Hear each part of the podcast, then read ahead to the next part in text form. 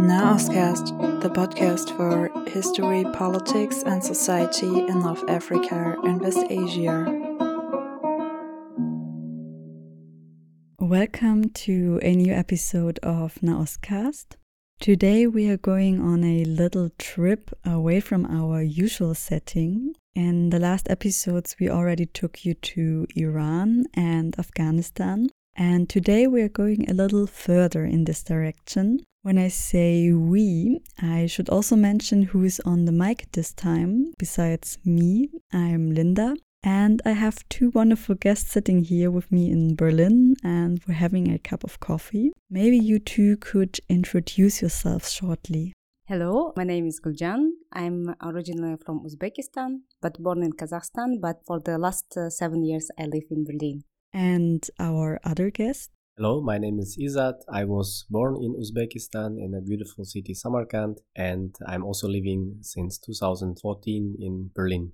By now, you probably already guessed that we will talk about Uzbekistan today. For many people, I think, especially in Europe or at least in Germany, Central Asia is a white spot somewhere in the east. In this episode, we are digging a bit deeper in what lies behind the so called Stan countries and focus on Uzbekistan and what is happening there with the changes and reforms. Because since its independence from the USSR, the country was reigned by Islam Karimov, the president, and was followed by Shavkat Mirziyoyev. And I hope my guests will later on say the name correctly. Yeah, and he took over at the end of 2016 and initiated some reforms. That will be our main topic for today. But we should explain a bit more about Uzbekistan, as I think that there's not a clear image. And to be quite honest, I also have just really basic knowledge about Uzbekistan. I only traveled there once and stayed for not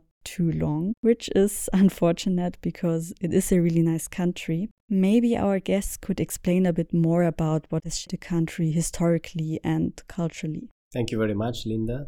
And when we say Uzbekistan, we should a little bit took, um, take a regional look and say that it's located in Central Asia. And when we uh, mean today Central Asia, I understand five Stan countries. It's Kazakhstan in the north, and Turkmenistan, Kyrgyzstan, Tajikistan, and uh, in the center it's Uzbekistan. And Uzbekistan has a quite unique uh, geographical location because it's one of the two double landlocked countries in the world. Needs to pass two countries to come to the sea and it is very diverse in geography. We have deserts, we have very beautiful and high mountains, and there are some very beautiful uh, seas, and uh, also we have a big sea, so-called Aral Sea, but now we call it Aral Kum because it's uh, the sea is dying but we can also have a very ethnographical or look to the people who are living in Uzbekistan. It's a very um, interesting and dynamic cocktail because you have uh, a lot of nations, one more than uh, 300 nations are living uh, in Uzbekistan and Uzbeks, Tajiks, Kazakhs, Russians, Koreans and Tatars also Germans uh, used to live, and there are also some numbers of Germans. So there are a lot of people who are living in Uzbekistan and who are who call themselves Uzbekistanis, and it's I think one of the very unique uh, features of Uzbekistan. We can have another look what has shaped uh, Uzbekistan and its history, and maybe Guljan, you will tell uh, a little bit about history if you want, and I can continue later. Yes, uh, you're right, Izat. And actually, when we look, look to Uzbekistan, we usually tell how the region itself was developed and shaped uh, historically in the past. And first of all, we should uh, go really a little bit maybe in the ancient times that, for instance, that Uzbeks as a like nations and the people they were uh, mostly uh, settled tribes. And if we if we a little bit consider the other countries like kazakhstan and kyrgyzstan these countries are more like nomads uh, rather than uh, than settled uh, tribes. And uh, the region itself was really developed all together because we were always under the power of one the ruler or the other things that came in the past in the history. And what was was really important highlight highlight that shaped uh, the region and the cities that are now is very famous uh, in in the world uh, is um, uh, Great Silk uh, Road that was uh, starting from China and the end point of the road was in Europe. And it was kind of platform where people had a daily exchange of the goods uh, of the different food uh, also uh, they exchange uh, the values as well. And many uh, things uh, that was not before in uzbekistan they came from from also abroad and from the other countries and it was a very important kind of period uh, when uh, th- those uh, big cities also like samarkand bukhara khiva uh, they they were on the way of this red silk road Yes, Guljan, uh, Guljan mentioned about uh, Silk Road. I think another very important factor uh, which shaped Central Asia, especially current Uzbekistan, is Islam. And Islam came with Arab conquerance on 7th century to to the region what we call now um, Central Asia. And Islam changed basically everything, yeah, and it changed culture, society. But uh, our people who were living in this place, they were also keeping their old Zoroastrian traditions. So they integrated in a new uh, religion, also lifestyle. And this Zoroastrian traditions, they are also like present today, you know, and that uh, fire is important in, uh, in different rituals. And Islam, I think, uh, also created space for um, fostering development, not only Islamic sciences, as we call it now, but also modern schools, model, so to say, universities. At that time, they were called madrasas, emerged. And there is a very great book calling that the Harvards and Oxfords at that time uh, were based in Bukhara, in Samarkand, because a lot of people in the region, they were traveling to those cities to get knowledge. And uh, it fostered development it, it fostered science. And for instance you know today the the, the, uh, the mathematics and also astronomy medicine was born in these um, regions. And this played very important role in development of society people. And another important factor is that it all happening when in this region Timurid's empire established. Amir Timur established first centralized uh, empire. And its capital was uh, Samarkand. And uh, we are mentioning Timur, and Timur is very important uh, to understand current Uzbekistan because he is one of the heroes of Uzbekistan because he managed to build a centralized government, what you call government today, it, with it, its bureaucracies, ministries, and a later stage, which is uh, almost the last one before New Uzbekistan, it's a Tsar Russia coming to the region or born in USSR uh, and we, we are living with this Soviet or Russian legacy and it's very present in architecture, in a lifestyle, in a people mindset. And these are the factors in, in a summary Silk Road, Islam and USSR which really is shaping until today Uzbekistan. And as you know, the big structure called USSR 1991 collapsed and new republics emerged in Central Asia but also in a post-Soviet space. And Uzbekistan also called its uh, independence and 1991. So uh, from this uh, period, new Uzbekistan emerged free and independent. And the first president was Islam Karimov, and as you mentioned, he was president until 2016. And uh, the era of Karimov, as you call it, is I think in Uzbekistan until now is not thoroughly evaluated or assessed. So people talk about this period as a past and they reflect a lot, but officially we don't have official discourse in Uzbekistan which is evaluating this. And if I may a little bit uh, say a few words, I think uh, Islam Karimov being first president, he managed to create a functional state and with a bureaucracy and with bodies, and I think it created ideology which helped also Uzbek uh, nation to sustain, to live, and it's also created institutions like uh,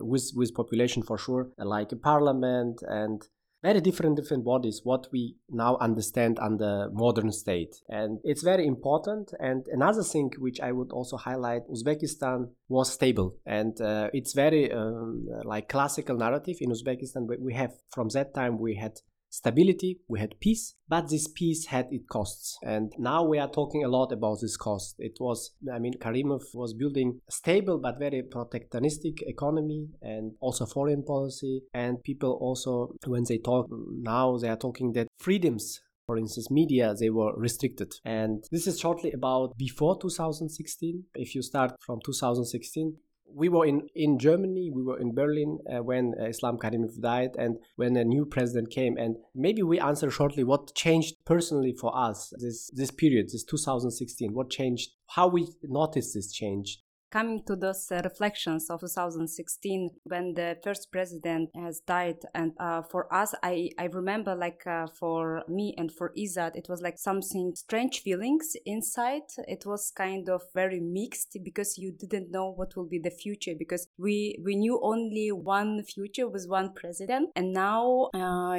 you know all this more than 20 years they are gone and you you don't know what will happen. And with a with a new president with Shavkat Mirziyoyev I've actually many things I would personally say that uh, changed. What I uh, observed also in the social media, people became really uh, more uh, active. They started uh, to talk about the problems they started to raise the issues, the burning issues that are now in society. The uh, the the things that uh, before was like kind of taboo topics, they are now on the uh, on on the table, and people simply discuss this. Uh, and uh, what was also uh, the other thing for me, like also was an reflection that the government itself was very open for for for people. The first this initiative, the idea of the virtual desk that was created by government to collect kind of you know requests from the people and really to it was kind of a tool to see what are the burning problems now in the society where the system doesn't work and where we have to work together. And it was kind of first step where the government started this interaction with the society. And uh, this tool was kind of bridging where people like really discussing the issues on the table and the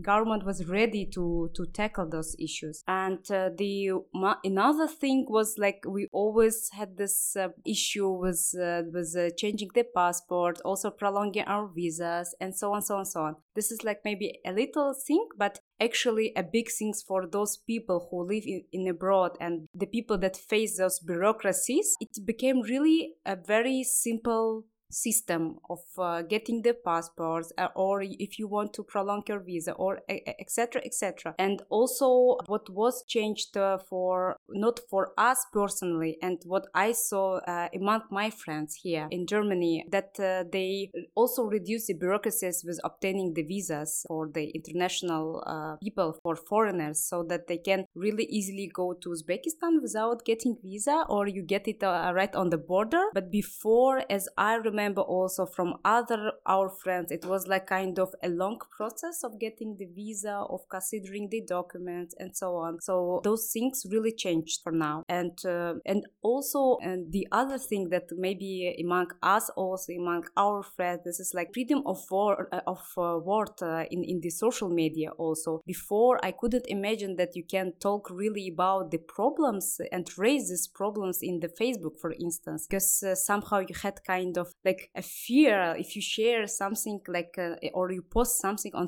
facebook then you will have the consequences of this uh, i mean uh, negative consequences on yourself personally. But now i feel like people really eager to share with these problems and really constructively criticize those things uh, on the platforms. And people are getting more engaged uh, they are getting more active in uh, in discussing the issues also being like really active citizens of the country. I agree with Guljan, and mm, I think if I would put one thing, what changed for me is Uzbekistan became open in, in many, many, many levels. When we uh, traveled first time after president was uh, elected, we traveled with Guljan and me and with my son first time uh, to Uzbekistan. Just for your information, we had in the past procedures when we when you arrived to the airport of Uzbekistan in Tashkent, to international airport, it would take you easily two hours to to cross the border, basically. And uh, in this case, from the plane it took us maybe 15 minutes i think uh, this is uh, top on the iceberg because i think this openness has a lot of dimensions. Openness in terms of problems openness in terms of bureaucracies and this openness was a start i think of a new uh, government.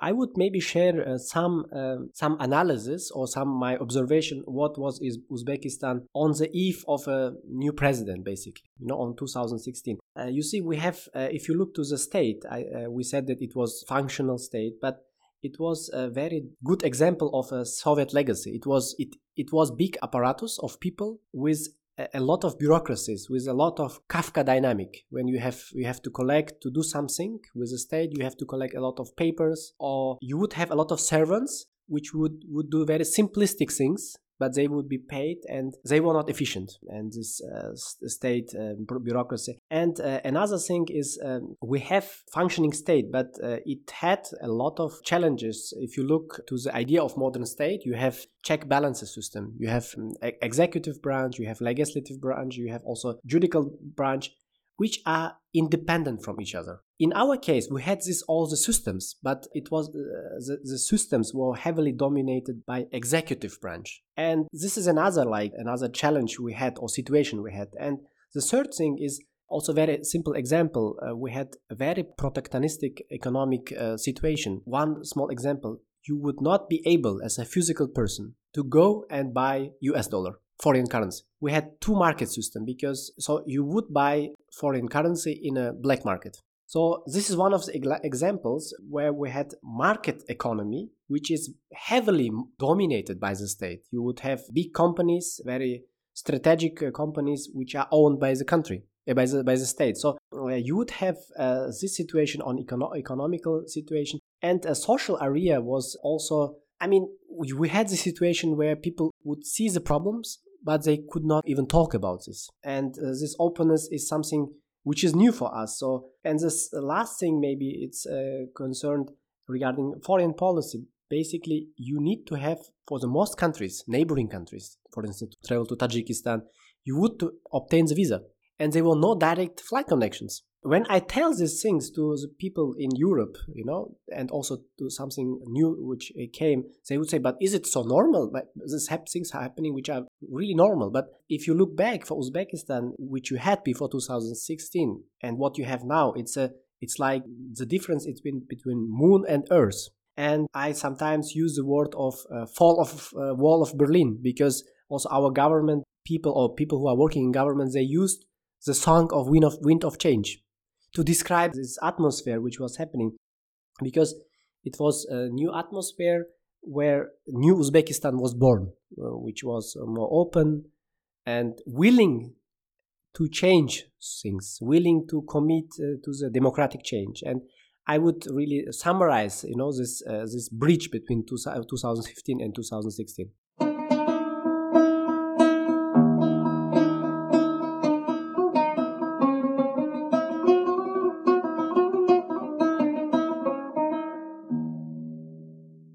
Basically also uh, as Guljan mentioned, first uh, steps what uh, our president, new president Shavkat uh, Mir- Miromonovich uh, did was uh, to have this um, virtual reception system where he would collect all the information, the government collect information to address these complex problems. And the second is to have media freedom. And uh, first, I think time when I perceived that media become so free. For sure, there are now people who are saying, yeah, but there are certain topics we cannot touch but they are naming these topics, you know, and I agree with them. There are maybe some topics, but I think there are people now currently touching this topic. So I would, I feel myself, if I want to address something now in Uzbekistan in media, I can address. For sure, the capacity of media still must be strengthened because uh, to become very effective tool of controlling and to be a check balance system in this democratic state. I think it still must develop. And another topic, because we are talking about reforms today, uh, was the agenda of development of uh, Uzbekistan. It's uh, you can call it um, a roadmap, and it was addressing exactly these five topics. And uh, these topics ideally would address these very very complex problems which were not addressed um, so long. Yes, uh, you're right, that. And um, actually, we what we discussed before we covered some of the topics uh, that are on the agenda was, and it, it is this uh, five-year plan strategy that involves uh, several uh, spheres where the reforms should happen. And first, it was the improvement of state and public construction system. We will come back now. Was, was maybe for more examples for that. And the second was ensuring the the rule of law and further reforming the judicial and legal system. We already mentioned several several times about the virtual reception desk, uh, where it was a kind of dialogue with the people. And uh, also, the third topic was about economic development and active investment raising, and uh, the first development of social area. And the last topic was more about the security, inter-ethnic harmony, and religious tolerance, implementation of balanced, mutual, beneficial, and constructive foreign policy. Yes, and Guljan mentioned five points, a strategic action plan. Now we would maybe give some examples where we think it, it happened or in which stage it is from our perspective. And uh, let's start maybe uh, with the first part as improvement of the state and public construction system. And I mean, if I would uh, think about this first point, I'm thinking about an upgrade, about a modernization to increase efficiency and to, to make modern state which is uh, serving its uh, own population giving different services and they are uh, very efficient. With efficient i mean you have a people working in these bodies in the state uh, who are very qualified to deal with uh, very complex problems. And this is actually one problem. And i think in this regard there was a program and there was a lot of intentions to to make these reforms. And some of indicators which i would like to give our government invited all people who studied in abroad or who, who are studying and who are having experience in these uh, spheres to work in the government and offering them very good salary basically. And a lot of people who heard this call joined to the uh, uh, government. I think it's it's it gives a lot of imp- impulse because those young people, especially who have often Western or Asian education, because I think uh, the quality, if you ask me, is uh, I perceive the same. We're having different experience and abroad working in uh, certain agencies. They joined to state bodies to work, and we have several examples of such people working in Ministry of Finance in very managerial or leading positions. And they are slowly, slowly trying to do exactly this to bring a new mindset of people or the person of a public servant but I think uh, what still needs to happen is we don't have a law which is prescribing who is a public servant, what is his or her uh, duties and limitations. And when we talk about this plan, I think a very important issue is in which context we are now today in 2020. It's a, a COVID pandemic. Uh, we have on the big perspective also climate change. These both factors are adding uh, a lot of stress if you want to reform such a big thing like a, state. And our um, government have a good intentions. They are putting a lot of energy and having political will but in the face of pandemic a lot of things which uh, should happen uh, i think they, they will be postponed. Another thing is regarding this uh, state and public construction system. Guljan and me we have a lot of friends who are working in the in different state systems. And my experience is in the conversations with them they are working hard, but they are faced also with a, with a very interesting situation. You see, population always wants immediate results, but reforms are often very painful, and the results can be seen only uh, with postponed time loop. You need at least five years to see the results. So I, I would say for people who are now working in a government, it's not easy task because they are working, they are trying to do, they are giving their best, I believe. But the pressure from outside, because we have a media freedom and people are asking questions, they are pressured. It's not easy task to to, to fulfill these uh, expectations, I think. And uh, another topic is ensuring a, a rule of law. And another uh, further like aspects, I we would give maybe two examples. Yes, Izat you, you mentioned also was regarding the people who are invited also uh, from abroad, but also I what I realized was the first was this plan of improvement of state and public construction system. For me was it was first time when the youth was involved uh, in kind of decision making. So uh, people, young people who were uh, educated, who has experience in some of the spheres, they were really involved in the decision making process. They were really involved in this reform process because before I would never imagine to myself, for instance, that a 30 years old uh, person can really serve for for the government. I mean, uh, having this abroad education and having the uh, good experience and be really professional in your topic and working for the government, it was like really a bit strange because if you look to this uh, like apparat that, as Izat mentioned before, it was really big and this apparat was not really diverse. There was a lot of people who were like more than middle age of uh, something like this. It's not a kind of ageism or uh, uh in this uh, sense, but it was a reality that people for uh, years, more than 20 years, were living with this mindset that they are here working for a long time, but really they don't have the mindset of that there can be a change, that they can do the changes by themselves as well. And uh, I guess this mixture of the young people who brought a kind of new energy in in the development of this uh, sector was really a good idea, like for personally for me.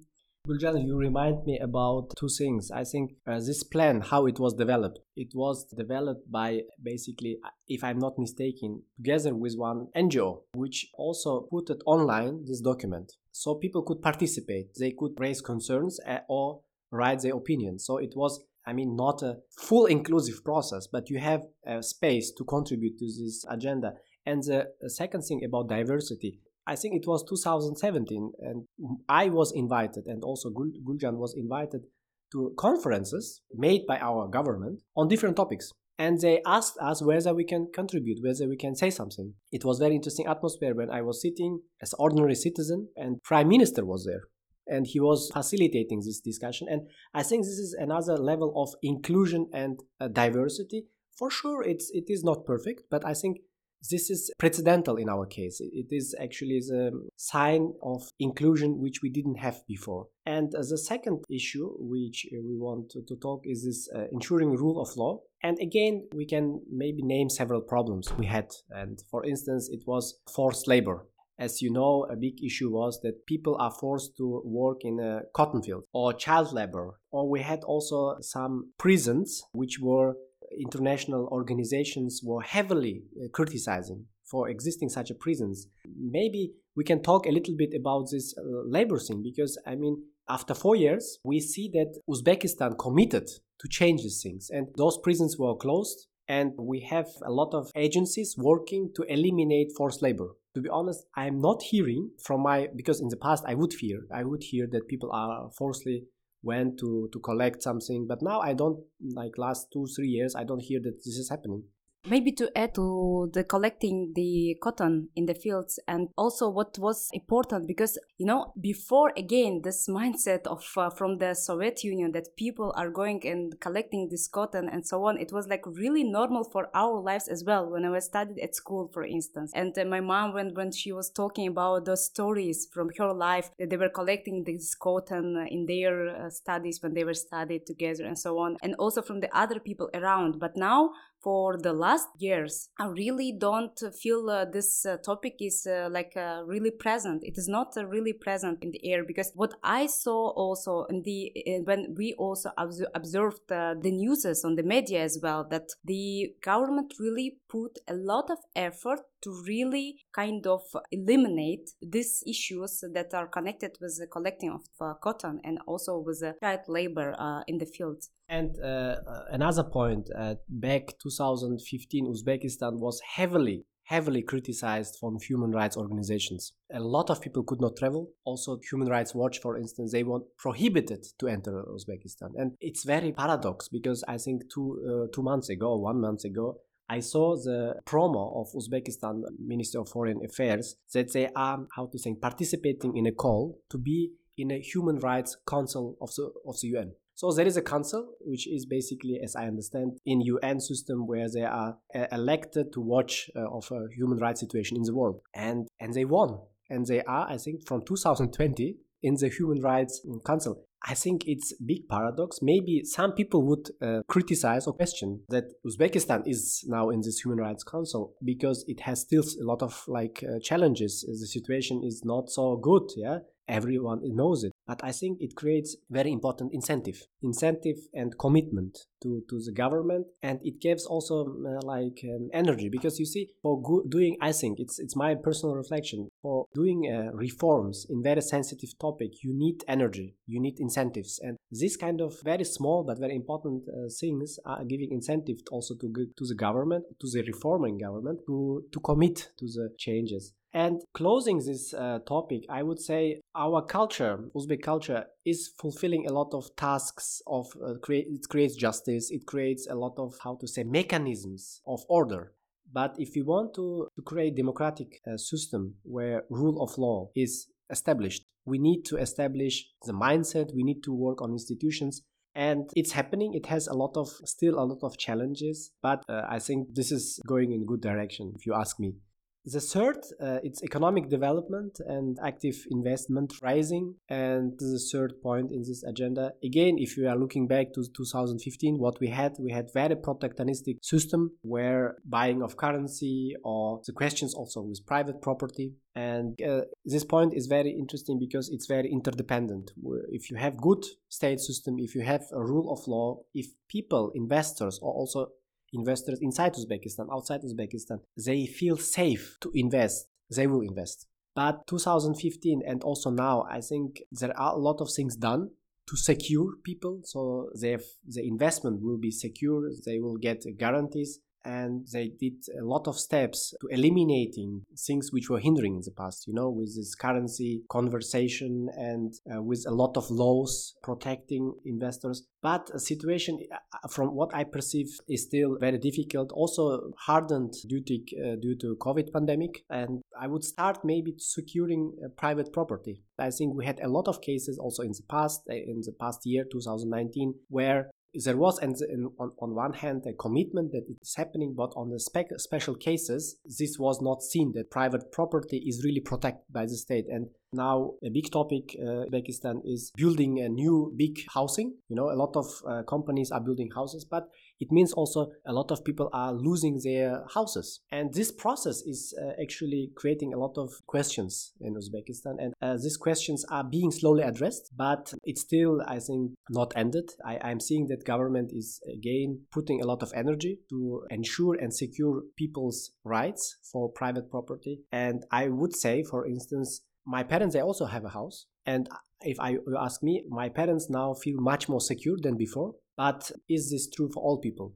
I don't know. And I think this is another thing. And I, I, I believe that it will also change, but it takes time. But it also takes active people who are using legal system because now we see a lot of people are using their rights and it happens much often if the trust of a people to the system will grow the system will be forced to work creates again this very interdependent dynamic and and I think this interplay, interplay must be strengthened, and more and more people should seek their help from the system of uh, of legal system of Uzbekistan, and and it will strengthen general uh, how to say rights of people and this interplay. Yeah, Guljan, would you like uh, to say something on this point, maybe? On, on this point, not, but maybe uh, to move uh, a little bit for the next point about the development on social area, what was also very important uh, in the life of the people that uh, first the this uh, gender issues really became on the top of the agenda as well. So there was like kind of a need also, not, not really like from the, it was kind of a top down approach that people really was starting talking talking about the gender issues, also about women empowerment, but also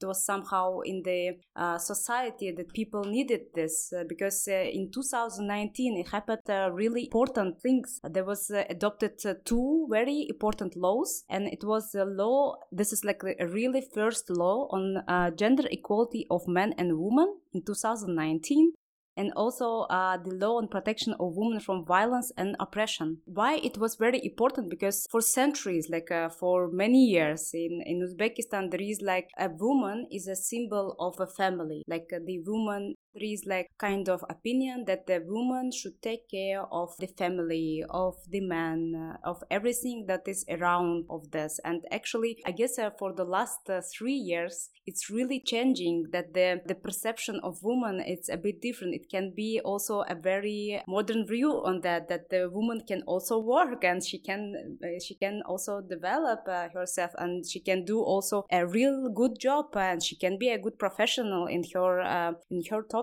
or in the any other topics uh, as a man and uh, this was i think a very important step in the the social area when we really started to talk about the woman and men equality and the, there was also popped up an, another very nice initiatives like a kind of uh, NeMolchi.uz. This like translation of that is don't keep a silence. It is a kind of a Facebook group, a platform where women can really tell about the violence or the harassment they ever experienced in their life. And it, kind of a platform of exchange. And uh, it, it is actually a very nice uh, tool uh, also to really express your opinion because before you never had this topic that you can tell about the harassment that you experience for instance in the school in the in the university in in the public places. So because if i would remember for instance my school years or my uh, studies at the universities and i would say that i heard really often sometimes in the public spaces that somebody tells me oh you are you are so beautiful you know? Like from the person that i don't really know who this person. And i was so shy to say uh, about that to my parents because simply i was thinking that i was guilty that this person told me something very bad. And it was a kind of this mindset also in women that we you know if you you feel uh, yourself really guilty if you got a kind of very dirty compliment on you. And now it's really changing. And i, I like this that people really starting uh, think about the woman that is not only a symbol of the family and uh, really not differentiating that uh, the woman has own job only but also uh, talking about the very critical things like uh, about the harassment in the public spaces about the oppression and uh, other things. And also what was on the it was kind of on social area development but also if we talk about the governmental level. So the women in the parliament now they're really doubled. If we if we go back in 2014 we had only 24 women in the government. So but now like in 2019 kind of 48 women are really representing the, the nation also in, in the government. And I think it is a very good achievement that now we have really more people involved, more women involved in the politics as well. And for for the recently there was a nomination of the new ambassador in Israel. Uh, also, it was a woman, and I was really proud to hear such a nice and uh, very uh, good achievements that we have now in this uh, woman empowerment topic. Yes, concluding this topic is, is, for me it was surprise that I think uh, one month ago I don't remember uh, very correctly, but our president held a speech at UN in front of General Assembly and it was made first time virtually because of pandemic. And he mentioned very early in his speech that Uzbekistan made gender equality as a political priority it's very interesting commitment because gender roles or, or women rights are challenging social power structure of the society. And this is connected uh, with the power. So i think it's very challenging topic. And i hope this process will give us more indicators that it's happening just wanted to add also i mentioned previously about the laws that were adopted. Of course it is not everything is really colorful uh, that yeah the the law is adopted and now like women are saved or something like this. There are also kind of uh, black spots yeah and uh, there are also gaps. We adopted this law but the law works really slowly. So as you mentioned Izat and I agree with this it is a process. It takes time that should be changed and that the law can work also efficiently addressing those topics and the last point from these five topics is security, interethnic harmony, and religious tolerance, implementation of balanced, mutually beneficial, and contrastive foreign policy. In the past, uh, for instance, the topic of Islam was very securitized, and now I think it's changing. And I would maybe give a little context because Uzbekistan is a secular state. Very big number of people are uh, affiliating to Islam, but it's a secular state. And in the past, because of uh, different events in the world, world because of uh, radicalization. Our government used very hard instruments towards addressing Islamic radicalization. And I think now it's uh, this also changing because it's also given a little bit more freedom to express your religious affiliation. And it's very important because a lot of people, Islam is very important, identity, and it should be given an important and necessary space. But I would again emphasize uh, securing structure of a secular state, that law is the main normative element for the society. And the second, I think it's very important because we have a lot of also uh, examples to have very constructive foreign policy. Just give you some examples. As mentioned before, I never traveled to the neighboring country like Tajikistan because it was very difficult. You would need a visa, you would not have a proper communication system. And I heard now, uh, last two, three years, at least 20 cases from my friends that they visited Tajikistan or another country. So a lot of like barriers, communication barriers, I mean, transportation barriers were eliminated. We have almost with all countries, neighboring countries, direct flights. And first time with the initiation of Uzbekistan, all these countries, neighboring countries, met. In the past, it was always some external actors from other regions like Russia or United States initiating uh, such meetings. Now, I think something is changing. Uzbekistan wants that countries of, of Central Asia including also Afghanistan, are starting to cooperate. But if I tell this to Europeans, they are thinking about integration. I think this is a little bit not what we what Uzbekistan wants. Uzbekistan wants on this stage cooperation. Cooperation where it's possible to cooperate. It's not about integration because the, the time what was missed created a lot of barriers that this integration is not possible but also not desired because of different different factors. But this is one thing. This uh, cooperation also very active stand on uh, regional issues. For instance afghanistan uzbekistan it was always active but first time it initiated some events i would say or proactively push the Afghan peace process, hosting some events with uh, stakeholders from Afghanistan because it, it uh, realizes, I think, and I'm very um, actually happy for this, that security can be created only together. And it's one thing. Another thing is Uzbekistan is very interested in a stable Afghanistan. And another example, for instance, from this open foreign policy, a lot of people now can travel from Afghanistan to Uzbekistan. They are, they are visiting universities. They are giving given a scholarship. In the past, to cross Afghan to Uzbekistan, it would be impossible. I see Guljan is disagreeing with me.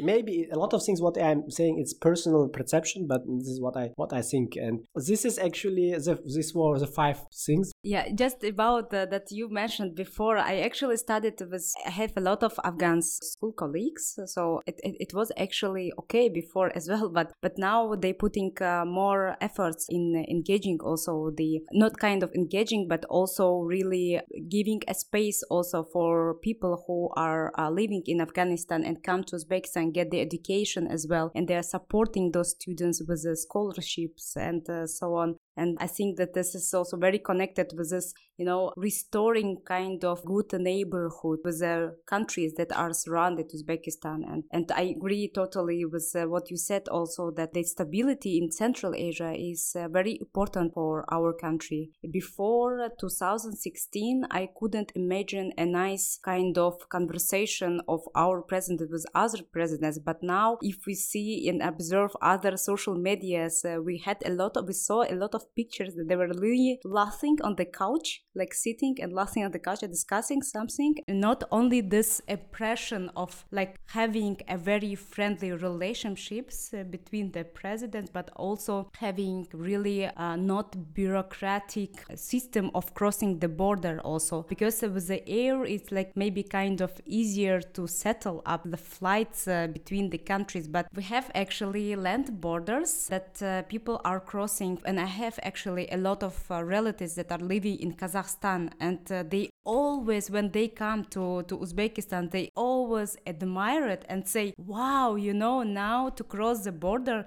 is such a pleasure because before it took uh, around four hours, three hours when you cross the border, but now it's like really uh, easy. You just uh, cross the border and you are in Uzbekistan, and it's very fast. And I think this is also a good sign uh, for the people, for for the locals who are always crossing those borders and they don't have really these barriers and that is not uh, hinders them to even uh, to visit their relatives other countries Okay, we talked a lot. I think it's, I mean, one should mention that we are both citizens of Uzbekistan. You know, as a citizen of Uzbekistan, uh, you like to say a lot of good things about your country. And we are saying it uh, because we find it very important. Uh, because living in Germany or in Europe, you don't hear so much voices of Uzbekistan. In the past, when we had a lot of problems, you would hear only bad things. But now I notice that we are now very proud to say about uh, good news from Uzbekistan. So we see this option of telling about Uzbekistan I think there should be more voices from Uzbekistan, and uh, it's important because this process of reforming is not easy, and it would need on the international level also supporters, and uh, European Union also in G- Germany can give a lot of expertise, but also support to certain processes. For instance, if you look to decentralization, uh, Germany is a master of decentralization. But I must say one thing: we are, and I'm as Uzbek, and Uzbekistan is very committed to build democratic society, but it should be also in line and it should be integrated in human uh, minds and in their hearts and they should be part of the system. I think this is now the space and whoever listens to this i would if you uh, i mean the minimum you can do for strengthening this good news or good dynamics is to travel to uzbekistan or read a little bit more about uzbekistan. So maybe we can talk a little bit about the travel to uzbekistan and guljan please. I just wanted to come back again for for your conclusions that you brought up. And actually what for me also was a highlight from 2016 till now that before the policy like in uzbekistan there was something in the air that the people should live good like it, it was also about the future. But now when you are talking like about the new president and the policy that is now going on in uzbekistan from 2016 that this is like a kind of a statement that people should live good now. Uh, it is not about the future. Yeah uh, we have uh, those reforms and it is done a lot. Uh, of course uh, there are some gaps uh, in that but we have actually a lot of nice achievements as well for which i'm really happy to hear and i I agree completely with you. Is that what you thought before? Come to maybe for travel recommendations and actually I, I born in kazakhstan as i said before but i'm from tashkent and this is a capital city of uzbekistan. And actually i studied uh, at school in tashkent and also then at the university. And tashkent is very very diverse city. There live a lot of nations uh, more than one, uh, 130 nations in the tashkent and it is very diverse and like uh, multilingual as well. Uh, people speak russian people speak uzbek uh, some people speak maybe Kazakh also because of the very close border to, to Uzbekistan. And uh, if I would uh, recommend you to come to Uzbekistan and visit Uzbekistan, please, my uh, recommendation that you must visit is Bukhara. This is a very old city that was also on the Silk Road. Thank you for now. There was a lot of insights and information, and all the changes sound very positive to me. And as far as I can say, and I only spent a couple of days in Uzbekistan, so by no means I know much about it. But yes, for me, the country also seemed very open and friendly. Though, as someone who does not speak Russian, it was sometimes a bit hard to get around. So it's probably a good idea to get some guides if you don't speak Russian. For me, it was, yeah, you explained a lot about the changes and uh, what is happening, and also from the perspective of a state giving a legal frame to everything. But all of this is happening within a couple of years only. So how would you say like the mindset of the people because i mean after more than 25 years under one president probably not used to being so active as citizens like involved in politics maybe do you see that also the people get more involved are eager to join these things it's a very interesting question. I indeed, uh, you, you, know, there is a saying now. I mean, also people in the government they are using a lot this thing. People of old mindset, and the people of old mindset, and what I understand on of this, they are inactive. They are thinking in a corruptive way. They are thinking in a uh, in a way that contradicts these changes, basically. And there are such a people, you know, and I think they are also resisting because any change is taking away from someone something you know and it takes away sometimes resources it uh, takes sometimes away the influence and power. And as i said in the beginning it, it is also very painful process for many people. Mm, this is one thing. Another thing is there are now many many people who have hopes and they are engaging they want to to participate but there are also people who are skeptical because for instance as i said any reform cannot give very immediate uh, steps. A lot of immediate steps we mentioned you know but things like mm, how much i earn you know how much i protected also during pandemic uh, how much state gives me services. I mean these things are still open and i wish actually that for now you have a lot of individuals maybe like people like for instance bloggers media is very very present. A, a lot of people are posting criticizing demanding uh, making legal cases. I think it's very good because it forces structures to to function. But there are also people who are skeptical and they would like to stay as it is. And it's very normal because you know if you don't know what is new, it's difficult to leave the old. And I, I would uh, say maybe it's a process and it's very normal process. And I think, to be honest, it's easy to say something from Berlin. You know, it's very easy. We are based in Berlin. As we said, uh, we have actually people who are working very actively with these changes. There are people who are skeptical, you know, saying, oh, what will bring, you know, it's process and it's very normal might be our impression can really uh, differ from the other impressions because as you said Izat it's right we are living here and we are mostly observing those changes and reforms that are happening in uzbekistan from here from germany. And we have those conversations with friends who are really active in this in, in, in the reforming and they are really working on the government. And uh, yeah we have the conversations with them we talk with them but mostly the impression that you hear now like today and it's it's about the people who are not really inside of that. We are like mostly observing and interpreting like from our loop.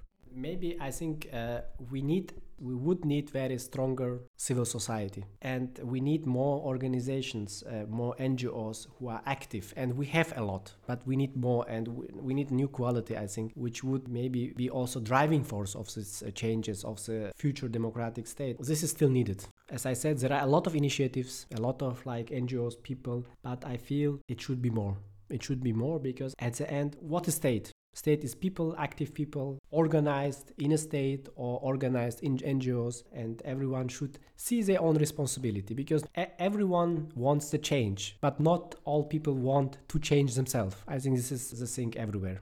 Everything sounded quite positively, also when it comes to freedom of speech and opening up internationally. Do you have the feeling that there might be also some limits? I mean, you right in the beginning you said like the whole process was also accompanied by citizens bringing in topics they want to change or discuss. Is the government fully open to everything, or are there also still some topics that are off limits? I would maybe uh, start that uh, there is always the space for the uh, constructive criticism, but uh, actually uh, still there are some topics that are quite uh, sensitive and uh, maybe there are some kind of frameworks and borders to, do, to discuss those topics. Sometimes you never know which topics is uh, more sensitive that you cannot talk until you will not talk about the, this topic. And for now like what I observed from here that actually many topics that before was really taboo to, to, to discuss, they are like really more discussable that we have no really limits to discussions on those topics but maybe Izat you will uh, add if you have something different than my perspective from for this Yes, I agree with Guljan. There are some sensitive topics, and I mean to have more constructive criticism because you asked about this. Now there are challenging. If I'm putting my head, Western head, I would say the changes are top down. There should be more participation, and there is a participation, but there should be more. Uh, this is second. The the media. I mean, this from the Western perspective, there are certain topics which are still very taboo, basically and uh, these are mostly the topics which are connected with the happenings uh, which were during first president islam karimov. And as i said the, a lot of things happened in islam karimov's presidencies. They are still not part of official discourse. They are still not evaluated assessed. What does it mean now? And this is maybe second. And third some people are saying that you cannot discuss the president's family. I mean maybe but i see a lot of articles uh, which are writing a- again about this So maybe these uh, three things, and but I would say these are the things I know. Maybe there are others, you know, we don't know. But also I agree with Guljan. You don't know until you don't discuss. and sometimes the way to discuss is lacking because it can be very too much. When you open such topic you don't know how to discuss it. And there are some very controversial topics. In the situation in certain situation i'm taking again the head of decision makers. It can be very sensitive to, the, to open these topics because you should then address these things. And again i mentioned last thing uh, there are things which are not easy there are things which are very challenging, and if you ask different people now living in Uzbekistan, you will get different answers. That's very normal. This is what pluralistic society is. You know, you have different opinions and you have different perspectives. Thank you for all the insights. Maybe as one last question, because you advertised so nicely to travel to Uzbekistan, and I can only recommend that as well. Do you have like something people traveling to Uzbekistan cannot miss if they go there? You know, in Uzbekistan, there are like hundreds of things you can do. You know, ancient cities, architecture, a lot of a lot of things. But I think there is one thing you should do. If Uzbek is inviting you to home, you should accept it because this is the way to dive in a live culture. You can see a lot of artifacts of like, you know, a lot of architecture and things. But if you go, if you are invited to the house, if someone wants to show something, I would trust it and enjoy the process because this is how you can experience different Uzbekistan, different reality. Okay, so thank you, Guljan and Izat, very much for all your insights. I learned a lot today, and I'm very happy that we had you as our guest. Thank you. Thank you too. Thank you.